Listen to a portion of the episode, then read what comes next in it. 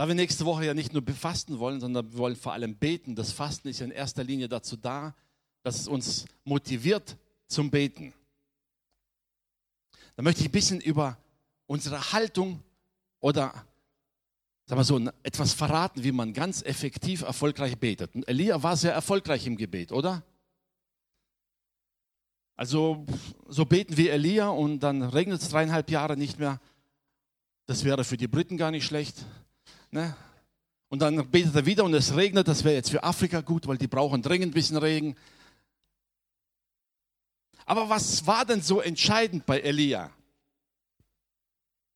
Und vor allem, wisst ihr, wie ich auf dieses Thema überhaupt kam, war, als ich Jakobus Kapitel 5 gelesen habe und auf diesen Vers gestoßen bin, er schon oft gelesen, aber nie so richtig aufgefallen. Und da heißt Jakobus 5, Vers 17, Elia war ein schwacher Mensch wie wir. Und wisst ihr, hat man so oft gelesen, dachte, okay, ist normale Floskel. In einer anderen Übersetzung heißt es, Elia war ein Mensch mit den gleichen Gemütsbewegungen wie wir. Ist so höflich ausgedrückt dafür, er konnte himmelhoch jauchzend sein und am nächsten Tag zu Tode betrübt. Kommt euch das bekannt vor? Und Jakobus bezeichnet einen dieser bekanntesten, erfolgreichsten Propheten des Alten Testamentes als einen schwachen Menschen. Wie kommt er darauf? Ist ja schon fast beleidigend. Er sagt hier, Elia war ein schwacher Mensch wie wir. Er betete ein Gebet, dass es nicht regnen sollte und es regnete nicht auf der Erde drei Jahre und sechs Monate. Ich werde gerne auf die Geschichte jetzt eingehen. Ich möchte heute wirklich aufs Gebet eingehen. Wer war dieser Elia und was war denn so schwach an ihm?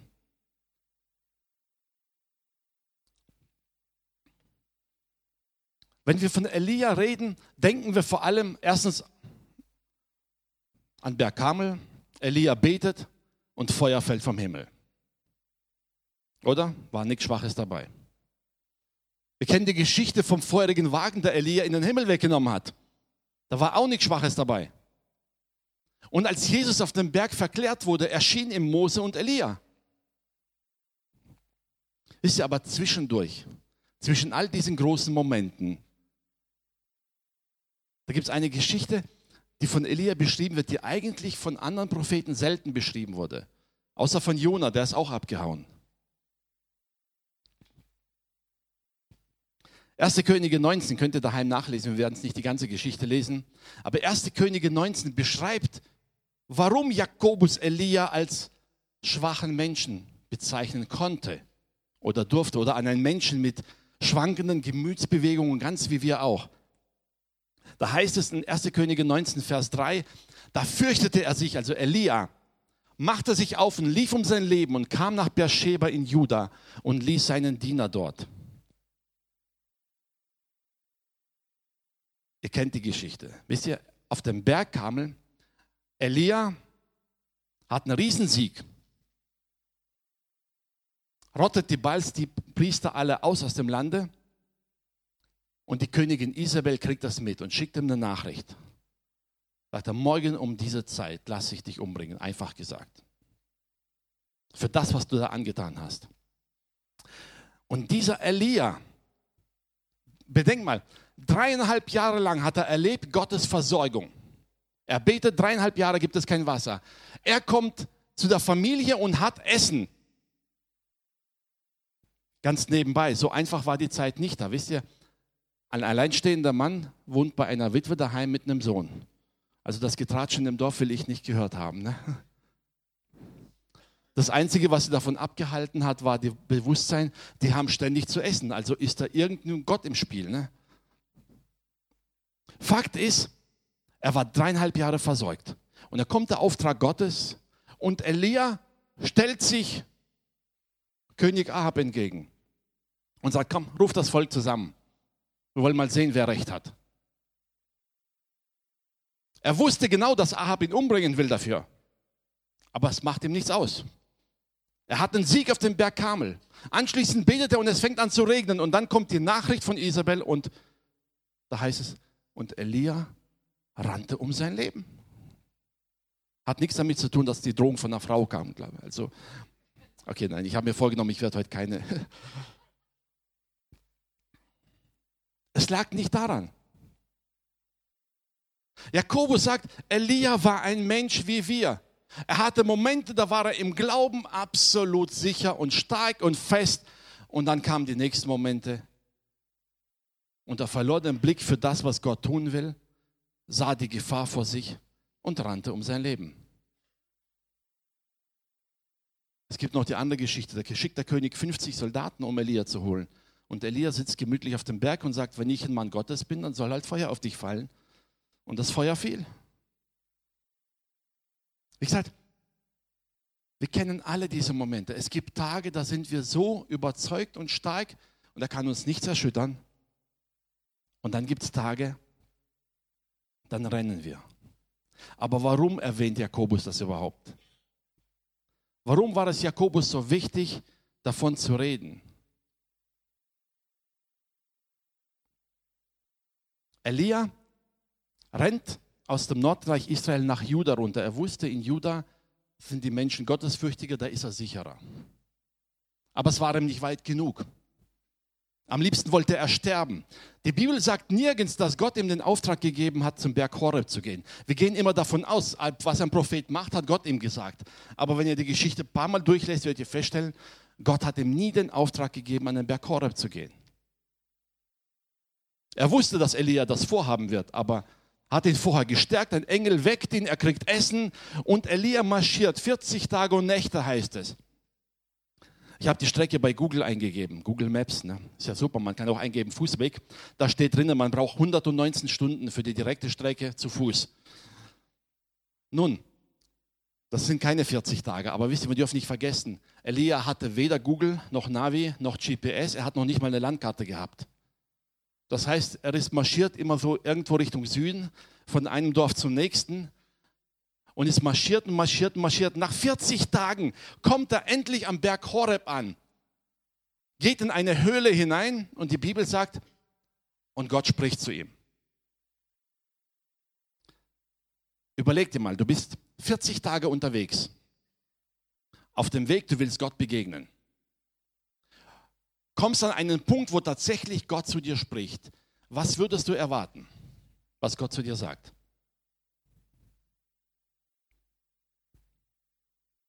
Mein Gott kennt deine Situation. Was hat er zu Elia gesagt? Habt ihr es mal gelesen? Da steht drin, Elia, was machst du hier? Steht wortwörtlich drin. Gott spricht zu Elia, sagt, Elia, was hast du hier zu suchen? Wisst ihr? Und in dem Moment schüttet Elia sein Herz aus. Wisst ihr, 40 Tage rennt er durch das Land. Und das, was ihn die 40 Tage lang im Herzen bewegt hat, kippt er hier alles vor Gott aus. Elias Klagelied ist so bekannt. Sagt, Herr, die wollen alle nicht auf dich hören. Ne?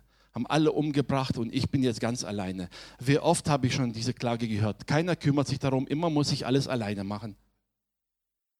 Wisst ihr, die Aussage stimmt ja nicht mehr. Als Elia zum König Ahab ging, da begegnete er seinem Diener Obadja und Obadja war ein gottesfürchtiger Mann. Und dieser Obadja hat ihm erzählt, dass er 100 Prophetenjünger versteckt hat. Mein Elia wusste, dass die irgendwo versteckt sind, aber er war frustriert, dass die nichts machen, dass er alleine alles machen muss. Wenn du also in der Gemeinde das Gefühl hast, du alleine kümmerst dich um etwas und der Rest kümmert sich nicht drum, bist du in guter Gesellschaft mit Elia. Ne? Aber vergiss nicht, dass Gott eine andere Sichtweise hat. Er schüttet seine ganze Klage an. Er war frustriert, dass das, was Gott getan hat, dreieinhalb Jahre Dürre, dann fällt das Feuer und dann kommt der Regen und Israel erlebt keine Erweckung. Stattdessen wollen sie ihn umbringen. Ist nicht besonders erfolgreiches Ergebnis, oder? In unseren Augen. Gott hat eine andere Sicht gehabt auf das Ganze. Wisst ihr, Gott packt Elia an dem, wo er stand, in der Situation, wo er steckt und sagt, Elia, tritt vor die, tritt morgen vor die Höhle. Ich werde vorübergehen. Und wir kennen das. Da kam ein Sturm, da kam ein Feuer, da kam ein Wind, alles. Und dann kam ein stilles, sanftes Sausen. Und Elia wusste sofort, das ist Gott. Diese Ruhe, dieser Frieden, er wusste, dass es Gottes Allmacht. Tritt vor die Höhle und Gott fragt ihn genau das Gleiche wieder. Sagt, Elia, was machst du hier? Ist vielleicht nicht die Ermutigung, die wir von Gott erwarten, nach 40 Tagen Marsch durch die Wüste oder so. Ne?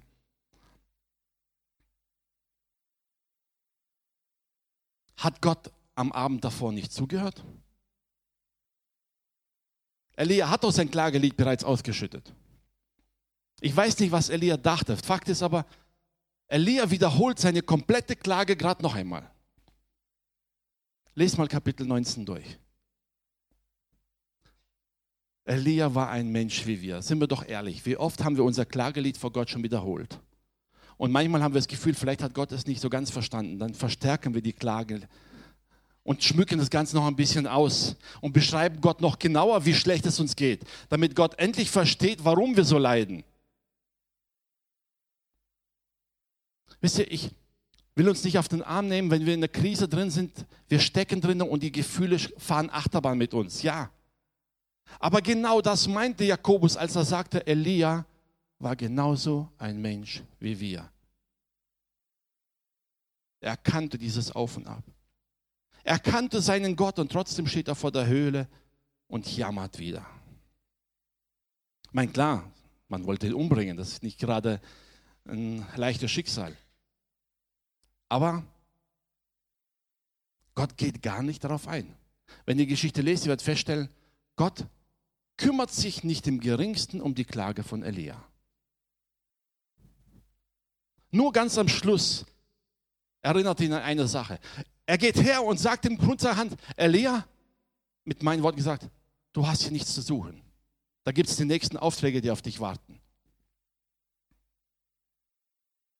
Was machst du hier?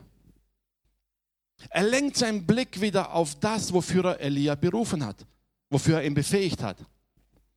Er lenkt Elias Blick auf die Aufträge, die er ihm gegeben hat.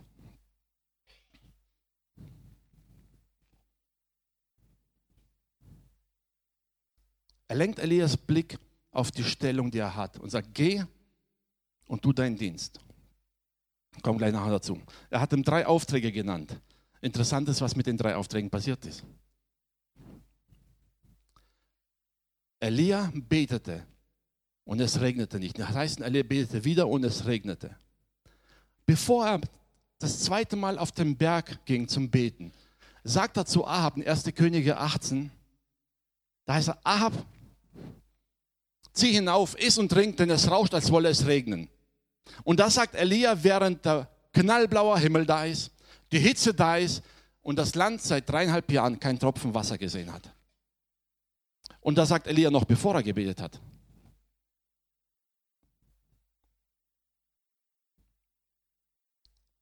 Mit anderen Worten, Elia sprach seine Gebete nicht aus einer Hoffnung heraus oder aus seinen Gefühlen heraus. Er wusste, was Gott tun wird. Und als Ahab hinaufging, im nächsten Vers 42 heißt, als Ahab hinaufzog, um zu essen und zu trinken, ging Elia auf den Gipfel des Karmel und bückte sich zur Erde, hielt sein Haupt zwischen seine Knie und betete da und sprach zu seinem Diener, geh hinauf, schau zum Meer. Er ging hinauf, schaute und sprach, es ist nichts da. Diener des Propheten, die haben manchmal ein schweres Los.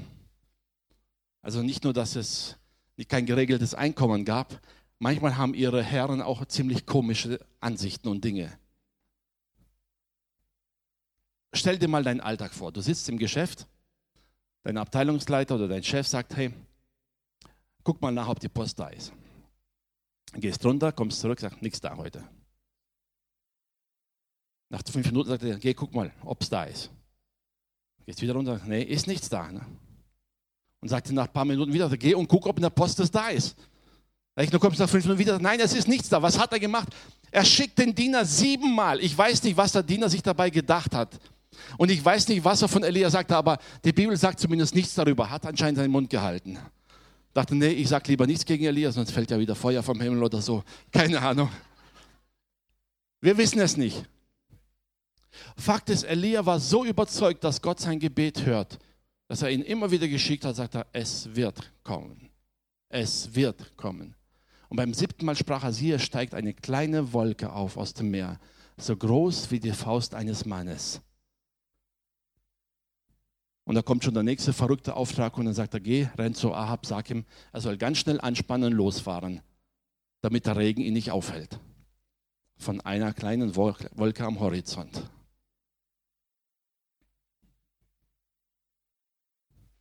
Was machte Elia so sicher, dass Gott sein Gebet hört? Es war also nicht sein Gefühlszustand. Wir haben es gemerkt, Elia war ein Mensch wie wir. Wir glorifizieren gerne Menschen, die was Besonderes leisten. Aber Fakt ist, er war ein Mensch wie wir. Er hatte gute Tage und schlechte Tage. Jakobus 5 beschreibt in erster Linie nicht wegen Elia. Wisst ihr, Jakobus zitiert Elia im Zusammenhang mit dem Gebet, was er direkt davor erwähnt hat. Es fängt an in 5, Vers 14 bereits. Also wenn jemand krank ist, da rufe einen Ältesten. Er soll für ihn, ihn salben, für ihn beten. Und in Vers 16 heißt es dann, das gerechten Gebet vermag viel, wenn es ernsthaft ist. Es geht also nicht darum, ob das Gebet richtig formuliert ist. Also ich bin mir sicher, manch einer hätte gerne gewusst, was Elia konkret gebetet hätte. Das wäre doch das geniale Regenmachergebet. Ne? So. Schwarz auf weiß aufgeschrieben, damit man genau weiß, was muss ich beten, damit es ja in Erfüllung geht. Aber die Bibel sagt das nirgends. Erstaunlicherweise sind nur wenige Gebete aufgelistet in der Bibel, weil es nie darum ging, was man sagt, sondern immer, wie man es sagt, in welcher Herzenshaltung und zu wem man spricht. Gott wusste, warum er das Gebet von Elia nicht auflistet, weil dann hätte man wahrscheinlich ganz schnell so Formeln aufgeschrieben und Formeln sind ja gut. Wisst ihr, Formeln heißt, ich muss das so machen, dann funktioniert es. Und das hätten wir doch gerne. Also für jede Situation ein passendes Gebet, damit sofort alles wieder gelöst ist. Jakobus wusste, es geht nicht darum. Es geht immer darum, aus welcher Stellung heraus beten wir. Elia betete, weil er genau wusste, dass er der Prophet Gottes ist und Gott sein Gebet erhört.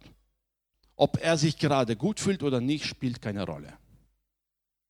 Ob er gerade, weißt du, so hellauf begeistert ist oder im Boden versunken ist, er wusste, Gott hat ihn zum Propheten berufen und deshalb lenkt Gott seinen Blick auch hin auf sein Amt und sagt, geh, erfülle dein Amt. Weil er wusste, Elia hat eine Stellung und Gott respektiert diese Stellung, denn dazu hat er ihn berufen. Und er hört ihn. Übrigens, Gott hat ihm drei Aufträge gegeben. Der erste Auftrag war, Machael, salbe Hasael zum König über Syrien.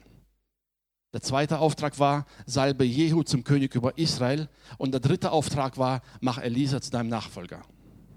Die Schrift sagt, Elia ging hin und fand Elisa. Die ersten zwei Aufträge hat er liegen gelassen. Schon mal aufgefallen. Er fand Elisa, die Geschichte kennen wir, Elisa folgte nach.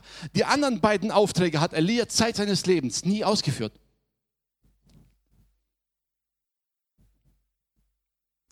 Zweite Könige 8 und Zweite Könige 9 könnt ihr das nachlesen. Elisa hat die Aufträge für Elia ausgeführt, Jahre später. Elia selbst hat die gar nicht erledigt. Vielleicht hat er Mitleid mit Ahab gehabt, ne? weil er wusste, wenn er hier zum König salbt, wird er den Ahab stürzen. Ne? Und hat er Mitleid mit Ahab gehabt, er wusste, mit welcher Frau der feiert. Nee, ich wollte ja nicht darüber reden. Es war da, er wusste, er wusste genau, dass der Zeitpunkt kommen wird. Gott lenkt seinen Blick auf das, wozu er ihn berufen hat. Und Elia geht. Also im Endeffekt, das, was Elia groß gemacht hat, war nicht seine geistliche Reife oder mentale Stärke, es war nicht das, dass er irgendmenschlicher besondere Fähigkeiten hatte, sondern es war einfach darin, er war sich bewusst der Stellung, die er vor Gott hatte. Erinnere euch an die Aussage, er sagte, wenn ich ein Prophet Gottes bin, dann soll Feuer fallen. In einer absoluten Gewissheit. Er rennt nicht davon, damals in der Situation, in der anderen ist er davon gerannt. Warum? gebraucht Jakobus diesen Elia als Beispiel für uns.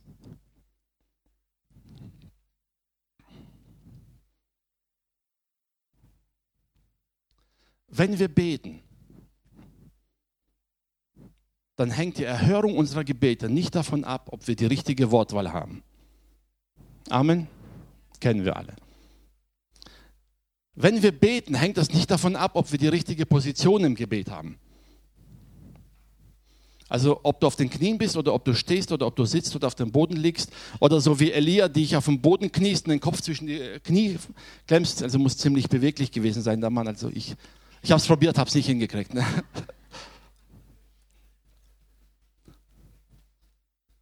Fakt ist, die Haltung, die du im Gebet hast, spielt auch keine Rolle. Knie so, wie es dir gut geht oder steh. Wichtig ist, als was betest du? Wer bist du, wenn du betest? Jakobus sagt, das Gebet eines Gerechten vermag viel. Römer 5, Vers 1 heißt, da wir nun gerecht geworden sind. Paulus schreibt an die Römer und sagt, wir sind gerecht durch den Glauben an Gott. Nicht aufgrund unserer Werke, nicht aufgrund unserer Fehlerlosigkeit, nicht aufgrund unserer besonderen Begabung. Auch nicht, weil wir das Wort Gottes so gut verstanden haben oder nicht. Nein, er sagt, allein durch den Glauben an Jesus Christus sind wir gerecht gemacht. Wir sind die Gerechten, von denen Jakobus hier schreibt. Jeder einzelne von uns, der ein Kind Gottes ist und an Jesus Christus glaubt, ist vor Gott gerecht und betet als Gerechter. Unabhängig davon, ob du gerade fehlerlos oder bist oder nicht. Ich Elia war sich seiner Stellung bewusst, deshalb konnte er mit absoluter Zuversicht beten. Unser Problem ist, dass wir manchmal ins Gebet gehen und vergessen, wer wir eigentlich sind. Und deshalb klingt unser Gebet manchmal wie ein Bettelbrief. Aber nicht wie ein Brief, das aus vollkommener Überzeugung herauskommt.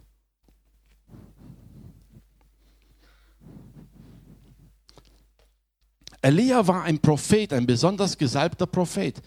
Jesus sagt aber in Lukas 7, Vers 28, als er über Johannes den Täufer spricht, er sagt, unter denen, die von einer Frau geboren sind, war keiner größer als Johannes.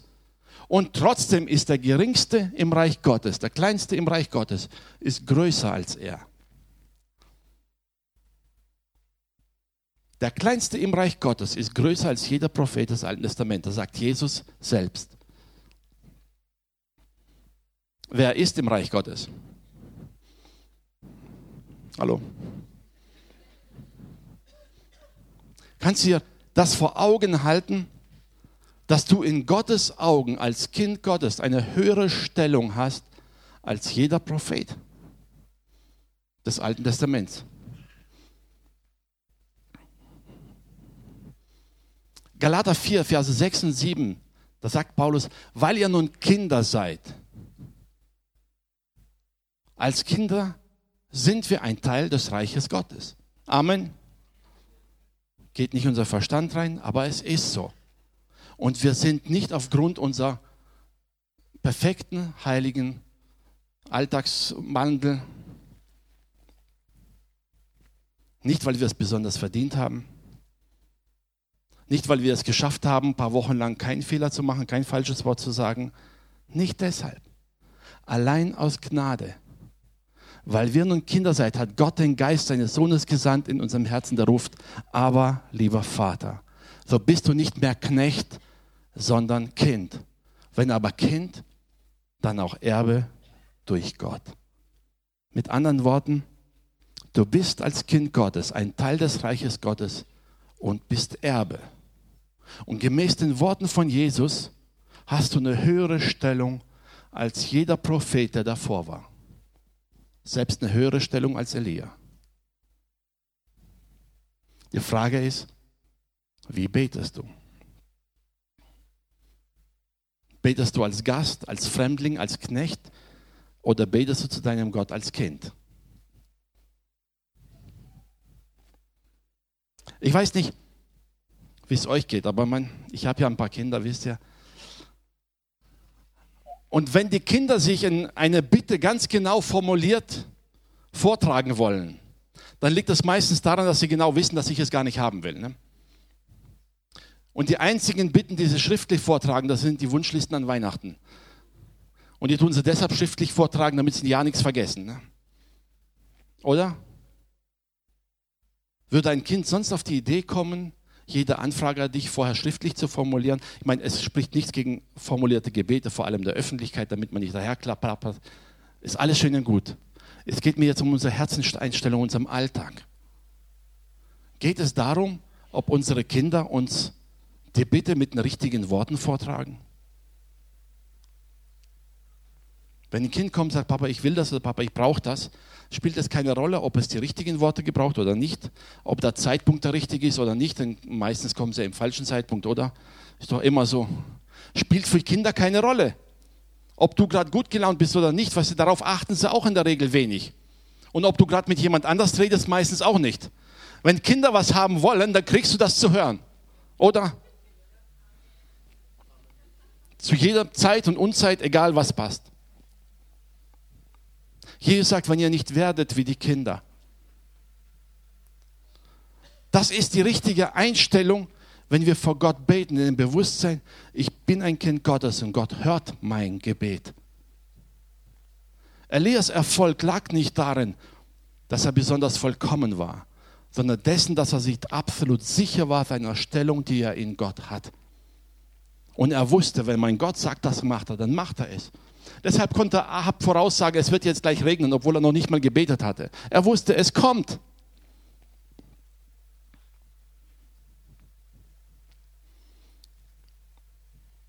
Ich möchte dich heute ermutigen, in deinem Alltag, wenn du ins Gebet gehst, daran zu denken, deine Gebetserhörung hängt nicht davon ab, ob du vorher drei Tage heilig warst.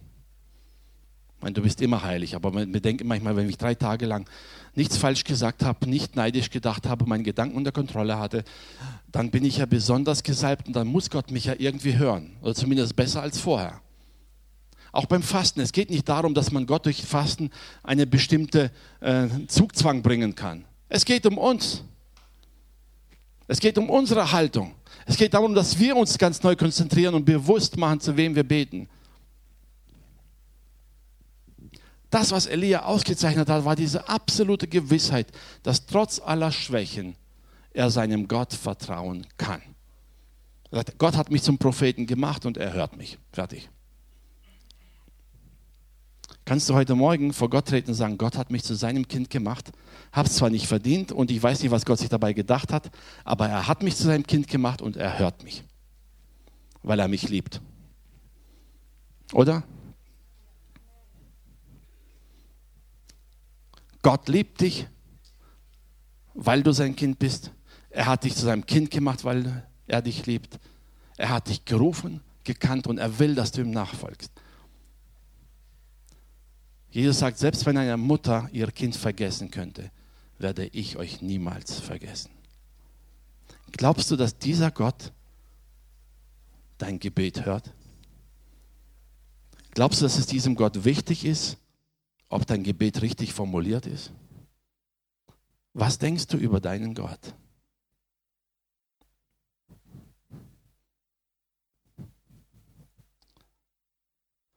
Zu beten wie Elia heißt letztendlich nur zu beten im absoluten Bewusstsein der Stellung, die wir vor Gott haben. Wir kommen vor Gott in dem vollen Bewusstsein, wir sind seine Kinder. Wir verstehen nicht alles, und manchmal entscheidet unser Vater im Himmel vielleicht anders, als wir es beten, weil er einen Weitblick hat und weiß, was noch wichtiger ist. Aber er wird unser Gebet immer hören. Immer.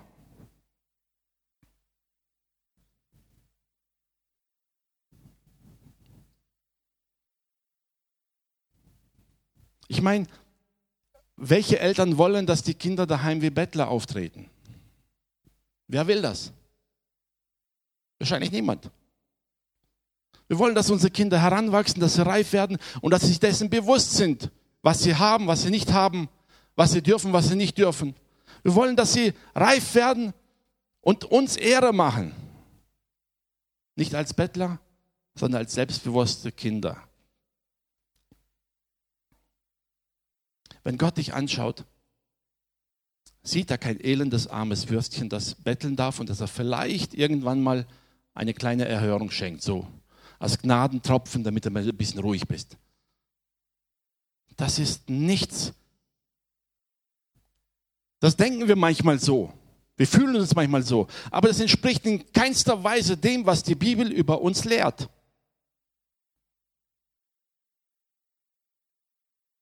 Wir sind Kinder, schreibt Paulus an die Galater. Und als Kinder sind wir Miterben Gottes. Amen. Bete. Bete vom ganzen Herzen in dieser Position, in dieser Haltung, in dieser Gewissheit, dass dein Gott dein Gebet immer hört. Und wenn es dir schwerfällt, dann halte dieses Beispiel. Das tue ich mir manchmal daheim. Wenn ich so bete und irgendwie das Gefühl habe, ach mein Herr, ja, es gibt so Tage, wo man denkt, man hört, niemand hört einen und das Gebet endet irgendwie an der Decke und es bewegt sich nichts. Und ich erinnere mich immer an dieses eine Wort, immer, was Gott mir mal ins Herz gelegt hat. Wenn dein Kind dich um etwas bittet, wirst du ihm antworten? Ja, klar. Ich werde alles tun, was in meiner Macht steht um meinem Kind zu helfen. Und der nächste Satz, den ich von Gott hörte, war, glaubst du, dass du ein besserer Vater bist als ich?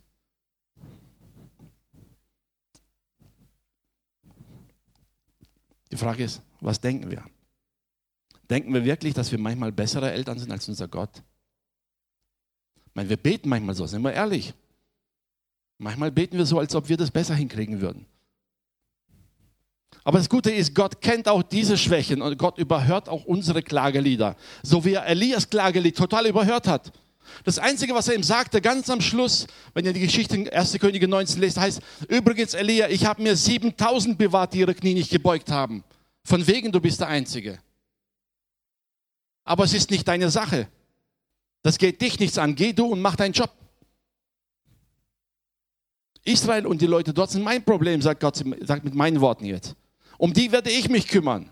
Um den König Ahab und um Isabel werde ich mich kümmern. Um alles drumherum kümmere ich mich. Aber du geh und mach deinen Job, das, wofür ich dich berufen habe. Wofür hat Gott dich und mich berufen? In erster Linie, dass wir seine Kinder sind.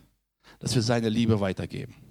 Dass manche es nicht so hören, ist nicht unser Job dass andere ihre Fehler machen. Ja, das stimmt. Alle Menschen machen Fehler. Ist nicht unsere Sache. Wenn die Regierung nicht das macht, was du willst, ist nicht dein Job. Die Bibel sagt, bete für sie. Bete einfach.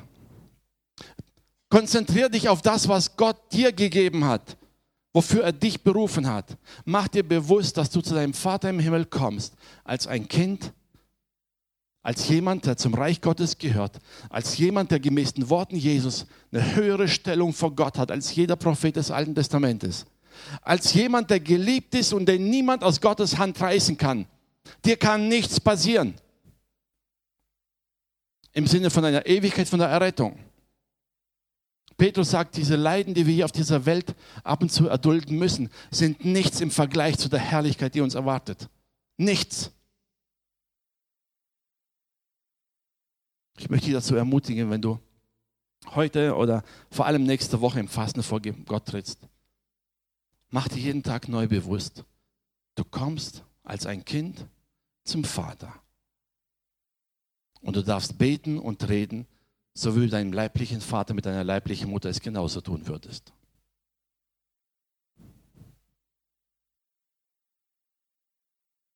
Deine Bitte braucht noch nicht mal einen vorformulierten Anfang. Und nur wenn du am Ende des Gebets im Namen Jesu vergessen hast zu sagen, wisst ihr, dadurch wird das Gebet nicht ungültig.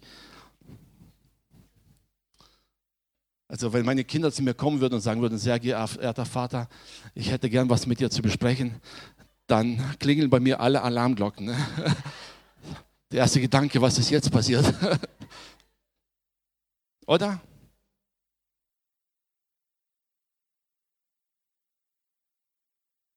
Da gibt es ein lautes Papa und ich weiß in dem Moment, ob du jetzt telefonierst oder redest oder sonst was beschäftigt bist, spielt keine Rolle. Das hält dir nicht davon ab, vorzutragen, was sie gerade auf dem Herzen haben. Gott sei Dank, unser Vater telefoniert nicht, er ist auch nicht im Internet beschäftigt. Er hat Zeit, ist nicht abgelenkt. Ich möchte dir heute Mut machen, es wirklich mal ganz bewusst zu probieren. Diese Woche, vor allem wenn du täglich, jedes Mal, wenn dein Magen ein bisschen knurrt, dich daran erinnerst, wow, ich sollte beten. Und wenn du ans Gebet denkst, dann denke daran, du sprichst mit deinem Vater. Du kannst hinstellen und sagen, hey, Papa, ich habe da ein paar Sorgen. Mein Gott kennst du sowieso, aber es tut trotzdem gut, darüber zu reden. Ne?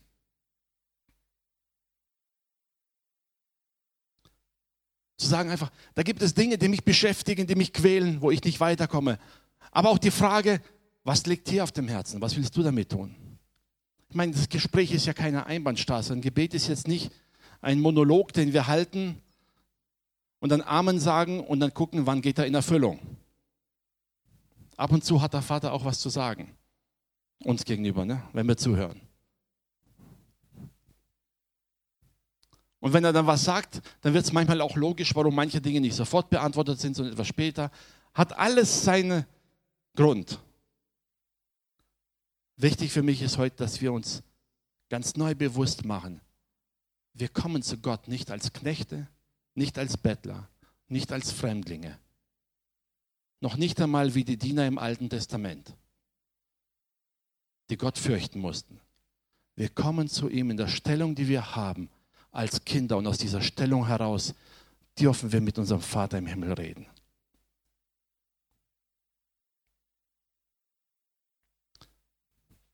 Man kann im Gebet praktisch gar keine Fehler machen, oder? Außer ständig das gleiche Klagelied wiederholen, ohne zuzuhören. Aber selbst das kennt Gott hat genug Beispiele im Alten Testament, im Neuen Testament und bei allen Christen weltweit. Klagelieder kennt Gott. Wunder dich nicht, wenn Gott manchmal auf dein Klagelied nicht eingeht, weil er weiß, dein Klagelied hat überhaupt keine Bedeutung.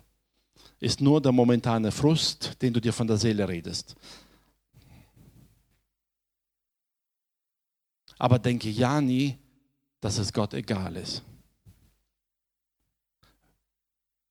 Wenn Gott dein Klagelied nicht erhört, dann liegt das daran, dass dein Klagelied vollkommen unwichtig ist, weil Gott für dich was ganz anderes, Besseres vorbereitet hat. Ansonsten wird er dir antworten. Lass dir nie einreden, dass du zweitliebstes oder drittliebstes Kind bist. Lass dir nie einreden, dass Gott irgendwelche besondere Pastoren besser erhört als dich. Lass dir nie einreden, dass irgendjemand eine besondere Salbung hat, von Gott schneller erhört wird als dich. Es gibt es nicht. Der einzige Unterschied besteht darin, dass der andere gelernt hat, sich seiner Stellung bewusst zu sein und wir manchmal nicht. Dass wir manchmal vergessen, zu wem wir kommen.